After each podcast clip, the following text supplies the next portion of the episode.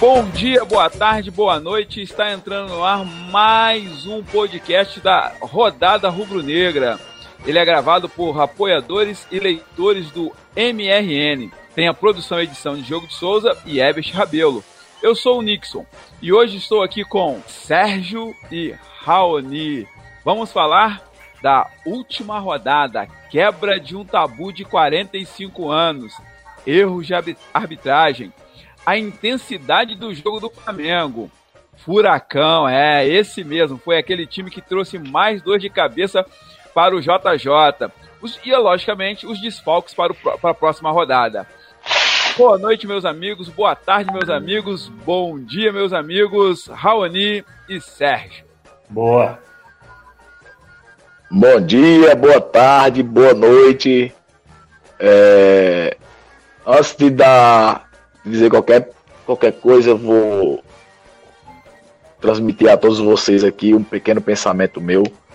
É, essa semana eu tive um problema pessoal.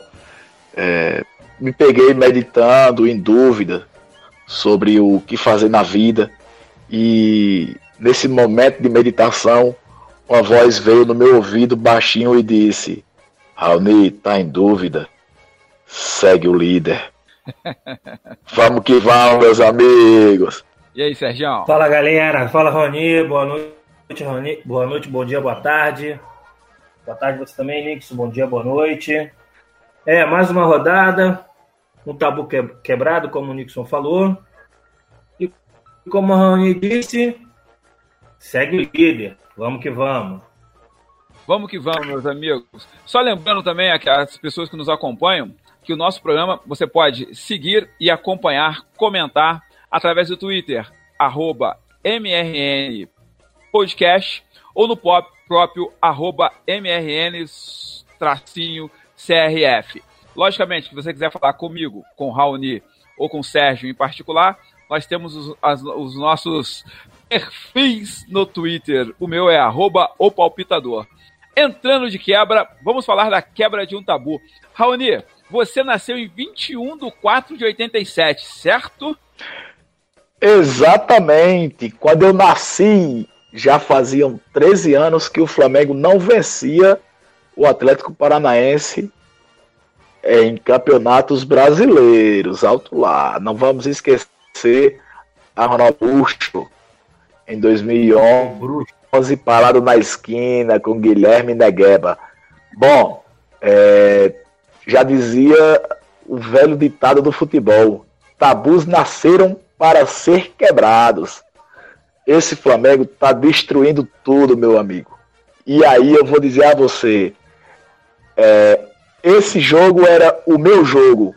Era o jogo que eu dizia para mim mesmo: se o Flamengo vencer o Atlético Paranaense na Arena da Baixada, depois de 557 milhões de anos, meu amigo, para que eu vou entrar em contagem agressiva.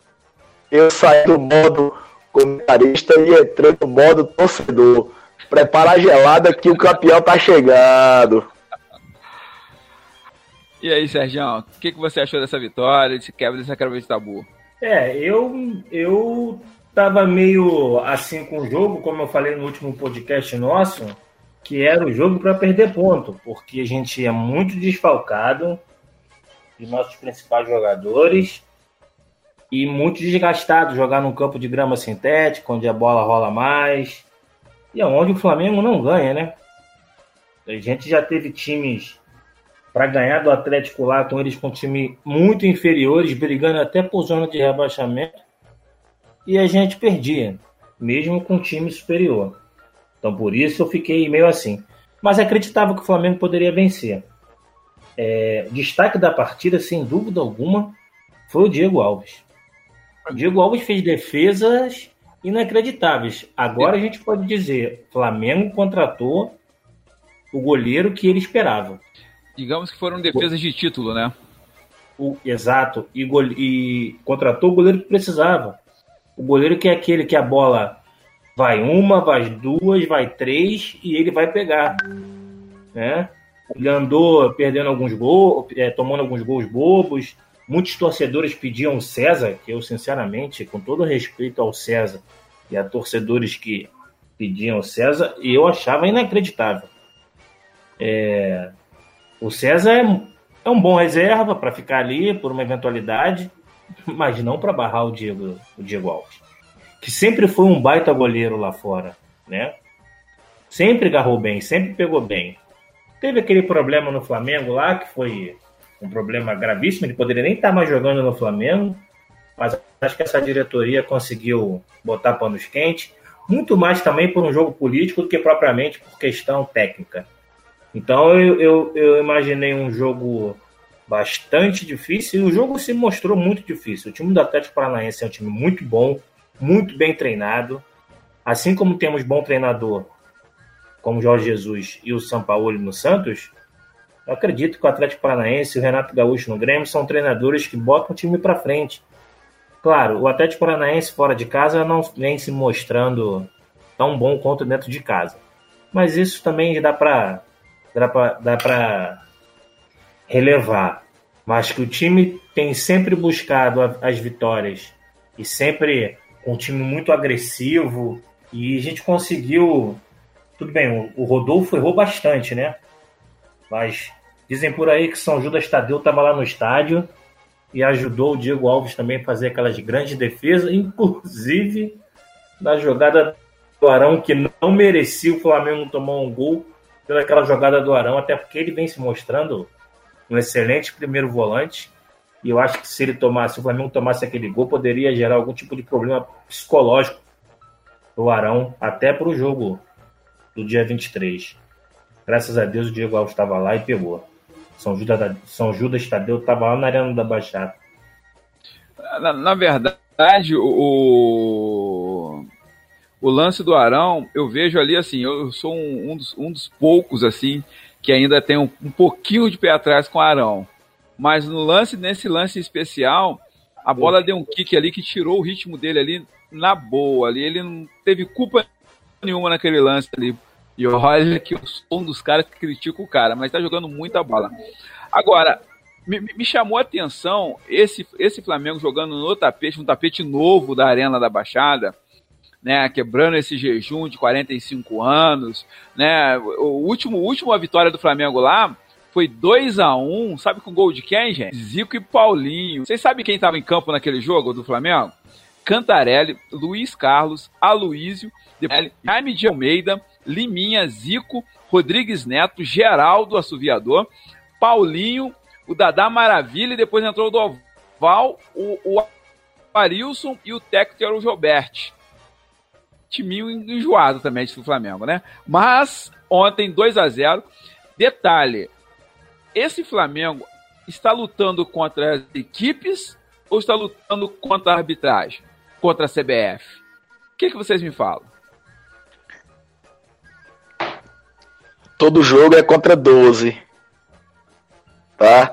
Aliás, 12 não, né? A, a, equipe de arbitragem agora é pior, né? Tem um auxiliar, Nove, são né? dois árbitros, dois auxiliares, tem o VAR, tem o delegado, tem quem escolhe o árbitro, tem quem assina a escolha do árbitro. É, é, eu, gosto, eu gostei muito do, de uma fala do Braz após o jogo. É, os dirigentes dos times paulistas estão bebendo leite e miando. É, Balançando o rabo. É. Tá, tá lá, tá todo mundo mamando na, na, no negocinho lá, curtindo, e ainda é reclamando. Jogar bola que é bom, ninguém, ninguém quer. Porque o Flamengo faz. Não é a primeira vez que o Flamengo tem que fazer mais de um gol, mais de. É, engolir calado em campo o, o, erro de arbitragem. Vamos pro jogo. Vamos pro jogo. Vamos... Aí o presidente do Palmeiras vai e faz piada falando que teve dois gols anulados lá no Maracanã. Algum dos gols foi, foi legal, querido? Não, não, nenhum dos dois. Então, aí então você fica calado que você tá, você tá pedindo pro árbitro errar.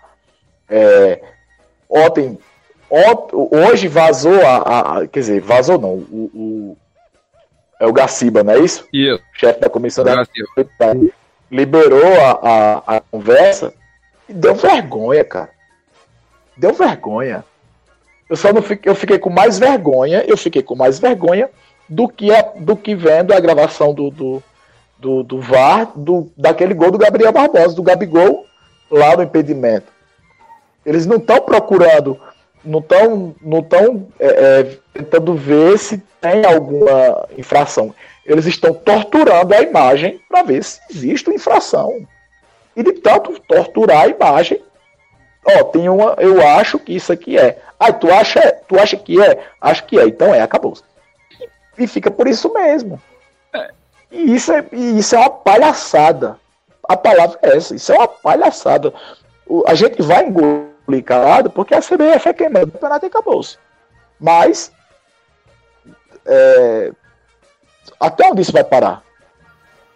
Agora o Flamengo não liberou o Renier, o, a, o, a CBF mandou convocar o menino do Grêmio, que não é lá utilizado, ninguém, ele não joga lá, não, não, enfim. O Renier é importante pra gente. Por que o Renier é importante pra gente nesse momento?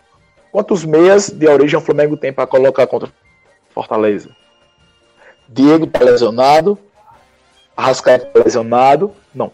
É, Diego e Arrascaeta estão lesionados e Everton Ribeiro tomou aquele amarelo patético, que é tão patético quanto a marcação do pênalti, que, tá, que parece que o Arthur disse: vou dar um amarelo porque ele não joga o próximo jogo. É mais ou menos isso, né? Porque é a falta de respeito, cara. É a falta de respeito com o Flamengo. Quanto, quanto o Flamengo não investiu para disputar o título do Campeonato Brasileiro? Muito dinheiro. Aí, se você investe, você faz um investimento, você arrisca se endividar de novo para participar de um campeonato, para brigar pelo campeonato, para disputar. Aí tem recorde de bilheteria, o campeonato dando audiência em Portugal, na China, em tudo que é lugar, para ser prejudicado em nome de, de, de, de, de amiguinho, cara. Céu, céu, tem que. Tá na hora da CBF criar vergonha e oferecer um produto melhor pro, pro, pro, pro torcedor brasileiro. E o pior é que os, o torcedor brasileiro, ao invés de cobrar um, um, futebol melhor do seu clube, vai cair na onda, dizer que o Flamengo está sendo ajudado pela arbitragem. É essa ajuda aí que o Flamengo está tendo, que aconteceu ontem, é que essa, essa palhaçada que aconteceu ontem, é isso que o Flamengo está tendo. Porque se for, é psicologia reversa. Né? Eu vou te bater aqui para tu poder criar coragem e correr mais. Oh, oh, oh. Se, se for isso que está funcionando, beleza, a gente fica calado. Agora, eu acho, acho que não tá, não. E aí, Enfim. Sérgio? É, eu assim, eu, eu, eu sou muito mais. Como torcedor, eu xinguei o árbitro ontem até a terceira geração dele. Agora, analisando friamente, eu sinceramente, não é que eu acredito no mundo da fantasia, não. É, eu acho muito difícil ficar nessa de que ah, o juiz entrou para prejudicar tal time.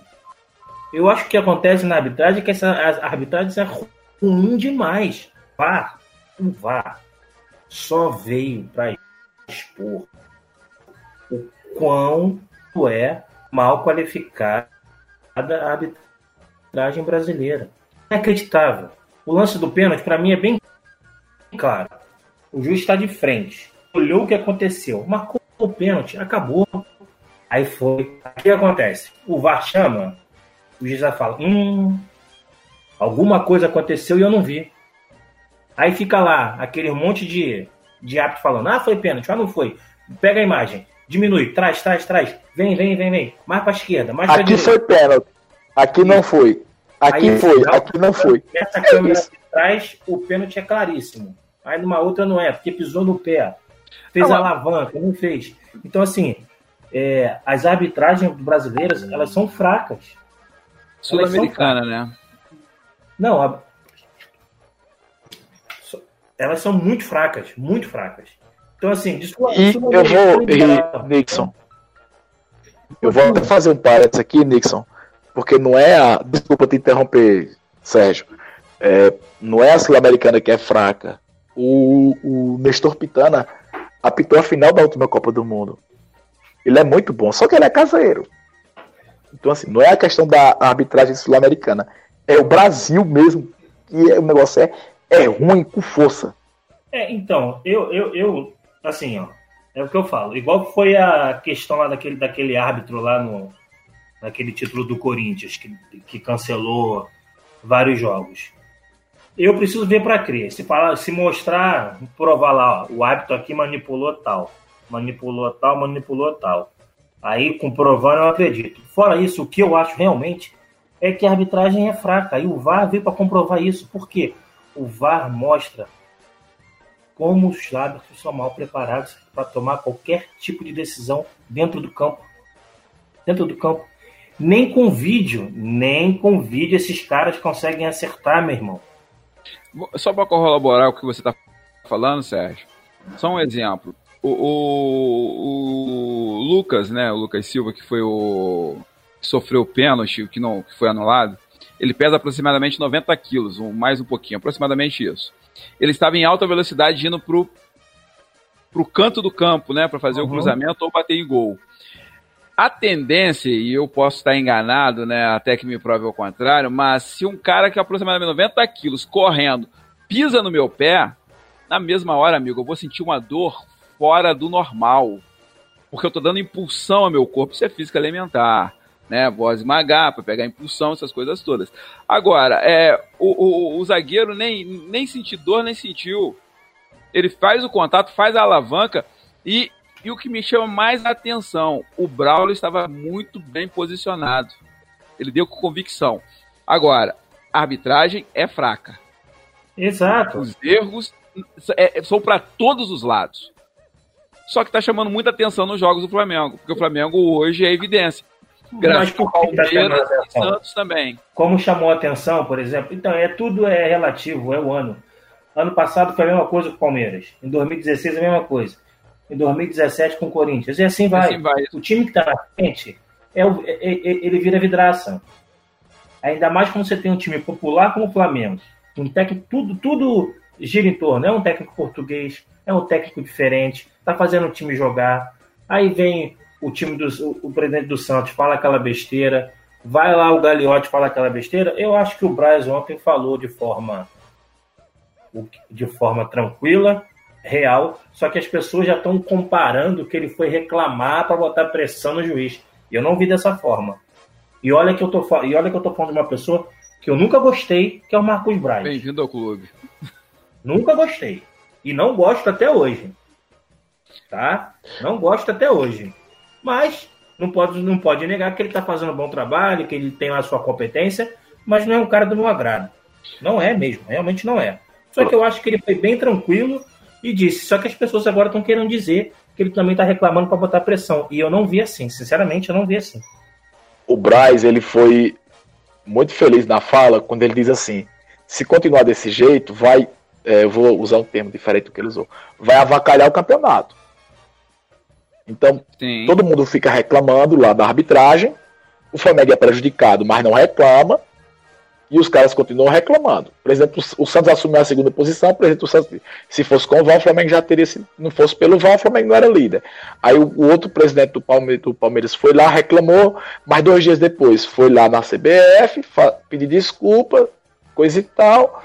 Aí e os caras não percebem as coisas. Vou voltar aqui uma fala que eu ia e, e, e acabei interrompendo o Sérgio. Vocês lembram do pênalti que o Anderson Daronco deu para o CSA, não lembram? Sim. Contra o Havaí? Aquele Sim. lance é uma pichotada. Se aquele lance é pênalti, por que, que o pênalti, que o, por que, que o empurrão do Felipe Melo não foi pênalti? Na mesmíssima rodada. Então, o problema está na arbitragem do futebol brasileiro profissional. Tu, tu quer ver uma coisa interessante? Você quer ver uma coisa interessante? O Vitinho, todo mundo fala que é sem sangue, né? Yeah. Ele ficou irritado ontem no lance. No lance ele tomou cartão amarelo, ele tomou um coice. Ele tomou um coice. E ficou irritado e quem tomou o cartão amarelo foi ele. Então, o Braulio ontem estava totalmente perdido em campo. Ele e a comissão de arbitragem estavam perdidos. Eu não vou falar que é má fé, porque isso é muito forte. Para mim, eles são fracos realmente. O ato deu amarelo pro Rony. E, o amarelo não entrou na súmula. O amarelo não consta na súmula. Esse é o ponto também, que vale um milhão de reais, né? Por que Rony, isso aconteceu? O Rony tomou amarelo e o amarelo não consta na súmula. É, fra... é incompetência isso. O que pareceu para mim? O Braulio estava tão convicto que foi pênalti, que ao chamar, ao ser chamado pelo VAR, e os caras tinham ter feito ele mudar de ideia, mexeu psicologicamente ele em campo, porque eu acho que isso é normal também. O árbitro é um ser humano, então ele pode ficar abalado com uma decisão dele que ele tinha total certeza. E você pode preparar. Depois disso, ele, ele se perdeu completamente. Ele se perdeu completamente e não conseguiu se recuperar. Eu acredito muito nisso também. Eu, sinceramente, não é que eu vivo no mundo fantástico de Bob, não. É, é assim, é que os árbitros são muito ruins. É muito. Então, você percebe que as interpretações são diferentes. Uma falta aqui é falta, ali não é falta.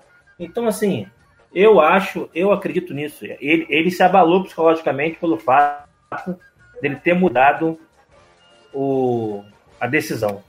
Porque na maioria das vezes, pode perceber, quando o árbitro tem uma decisão e ele vai inovar, ele muda. Porque aí ele perde a confiança no jogo inteiro. Ele é perde a confiança no jogo inteiro. A intensidade do jogo do Flamengo. Vocês acreditam que a intensidade desse jogo do Flamengo, lá na Arena da Baixada, o Furacão foi o time que trouxe mais dificuldade para o Flamengo até agora no campeonato? Vamos lá. É, o Atlético é o time que consegue assim impor a diferença por causa do seu gramado, certo? E porque ele tem uma característica de aproveitar o seu gramado de forma de forma única. Por quê? Porque o Atlético Paranaense é o time que faz em casa um, um segundo tempo melhor do que o primeiro. O Flamengo é, conseguiu criar chances e ter momentos de domínio no primeiro tempo, mas sofreu um pouco mais no segundo. E aí o time é, assim, naturalmente sofreu, vou dizer assim, mas era um, mais conseguiu ser mais organizado. Era natural que o Atlético Paranaense seria o time que faria o Flamengo sofrer até agora nesse segundo turno, visto o que o Flamengo está fazendo até agora no campeonato.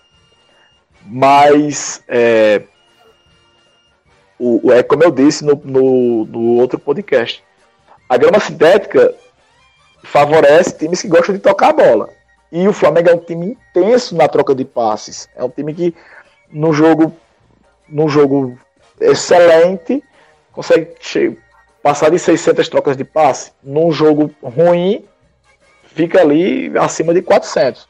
Então é um, um, um, time que gosta de trocar passes. E se você não tem um gramado que vai ter um buraquinho, que vai ter uma imperfeição, onde você vai dar a tapa, mesmo que ela chegue um pouquinho mais rápido, ela vai chegar no seu destino, favorece quem gosta de tocar a bola. É como eu disse, o Atlético vai beber um pouco do seu veneno contra o Flamengo. E foi exatamente isso que aconteceu. E aí, Sérgio? Bom, eu, eu, eu acho que o eu acho que o time que deu mais trabalho ao Flamengo até agora é o Santos no Maracanã. O Flamengo estava jogando praticamente com todos os todos os seus titulares e o ele conseguiu bater de frente com o Jorge Jesus. Eu gostei muito mais do que o Santos fez com o Flamengo do que propriamente o Atlético Paranaense, porque jogar ali tem várias coisas. Tem o clima, tem a grama, é um time que joga para frente, os caras vão atacar mesmo, não estão nem aí se vai perder de 5. Dificilmente você um time vai chegar na, na Arena da Baixada e o Atlético Paranaense vai jogar postado. Então, para mim, foi algo normal, ainda mais com os desfalques. Então, essa pressão do Atlético, eu acho que se o Flamengo jogasse com esse time contra Santos, contra o Grêmio, na casa do adversário, sofreria possivelmente é, a mesma coisa.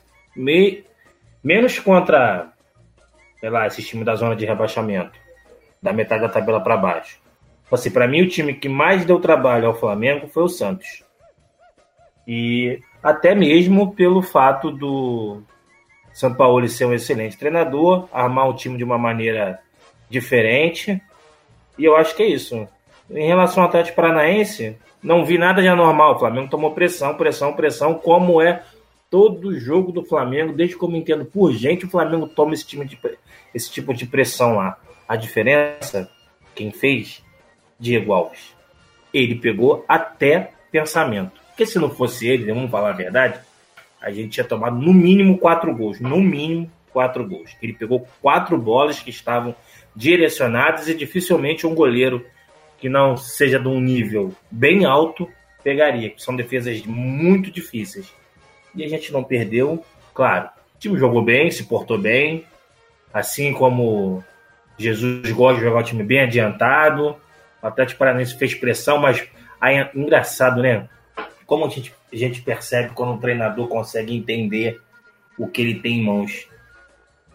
O Lucas Silva prendeu o lado esquerdo do Atlético Paranaense quase que o jogo inteiro. Sim. Quase que o jogo inteiro. Em contrapartida, o Rodolfo estava muito lento. Quando Exato, mas ele é... equilibrou mais o jogo. Mas por isso que ele botou o Lucas Silva para jogar ali, porque ele sabe da lentidão do zagueiro dele. Sim. Só que ele preferiu botar o Rodolfo, que é um cara mais experiente, do que o Túlio, que é menos experiente. Porque era um jogo pegado. E o Túlio entrou tomando cartão amarelo, né? Só para deixar bem claro isso. Aproveitando falando de, de, de elenco. Aproveitando falando de elenco. E pro próximo jogo, gente, os desfalques.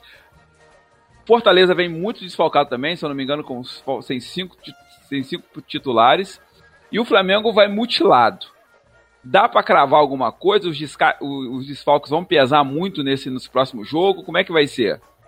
E a volta, lógico, de Gabigol, Gabigol e Rodrigo Caio. Eu estava com saudade de falar que quarta tem gol do Gabigol, certo? Já voltou. Quarta É, quarta-feira tem gol do Gabigol. Deixa eu dizer uma coisa a vocês. Nós temos um rapaz que está atuando com a camisa 8. O nome dele é Gerson. E ele gosta de se auto-intitular como Coringa. É, a gente perdeu o, o meia que restava, que vai cumprir a suspensão. E eu adorei Everton Ribeiro tomar esse cartão amarelo injusto. Sabe por quê? Porque ele vai ganhar uma semana no Rio de Janeiro, vai tratar lá a sua lesão do pé, que ele está jogando machucado, vai descansar uhum. um pouco mais, vai se recuperar, vai, vai voltar no mesmo ritmo de, de ali com, com Felipe Luiz, com Arrascaeta, já vai dar um descanso, certo? Então, assim, eu tô tão, eu tô numa fase tão segura que o Flamengo vai ganhar, que jogador que tá, que tá tomando a terceira amarela, eu não tô nem achando ruim, cara. Então, assim, então, aproveita vai entrar aí, o Pires, vai entrar o jogo de quarta-feira. Vai entrar o Pires da Mota, certo? Ali.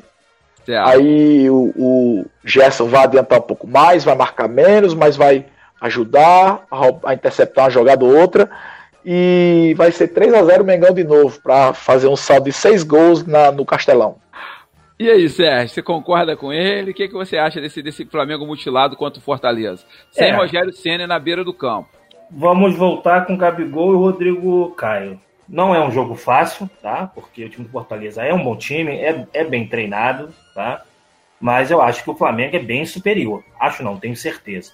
Eu aqui rabisquei rapidinho uma escalação aqui de, de cabeça.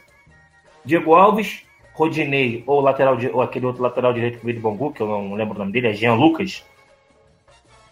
João Lucas. João Lucas. João Lucas. Diego Alves, eu vou botar aqui o Rodinei, Pablo Mari e Rodrigo Caio. Renê. Arão Gerson, Renier, Vitinho, Gabigol e Lucas Silva. Esse time. O Renier, pode não entrar porque ele não, não recebeu autorização da CBF. Eu acredito que ele só vai receber autorização na sexta-feira. Não, na sexta? Não, tá.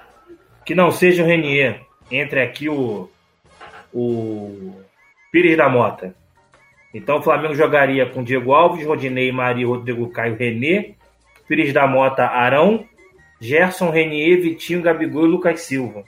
É um bom time. O Arão vai para como segundo volante, o Gerson joga na posição do Everton Ribeiro, o Vitinho na esquerda, na verdade, o Lucas Silva na esquerda, o Gabigol e o Vitinho, o Vitinho fazendo o papel do Bruno Henrique, um jogador que vai flutuar ali na área, vai cair para a esquerda, vai vir buscar a bola no meio. Eu acho que esse, acho não, tenho certeza que esse time, de novo, Diego Alves, Rodinei, Mari, Rodrigo Caio, Renê, Pires, Arão, Gerson, Vitinho, Gabigol e Lucas Silva, ganha, a gente ganha com um time mais fraco que esse do Atlético Paranaense, que é o time melhor que o Fortaleza. Vamos respeitar o Fortaleza. mas o Flamengo tem que ir lá. Aquilo que eu falei no outro no programa passado. O jogo que era para perder ponto era do Atlético Paranaense. Contra a Fortaleza fora de casa e o Fluminense em casa, o Flamengo, eu não gosto de falar isso não, mas o Flamengo tem obrigação, obrigação de vencer esse jogo. Qual o seu placar pro jogo, Sérgio? 2 a 0 2 a 0 É, gente, vocês estão apostando alto, hein? Eu vou no tradicional 3 a 0 mas ó.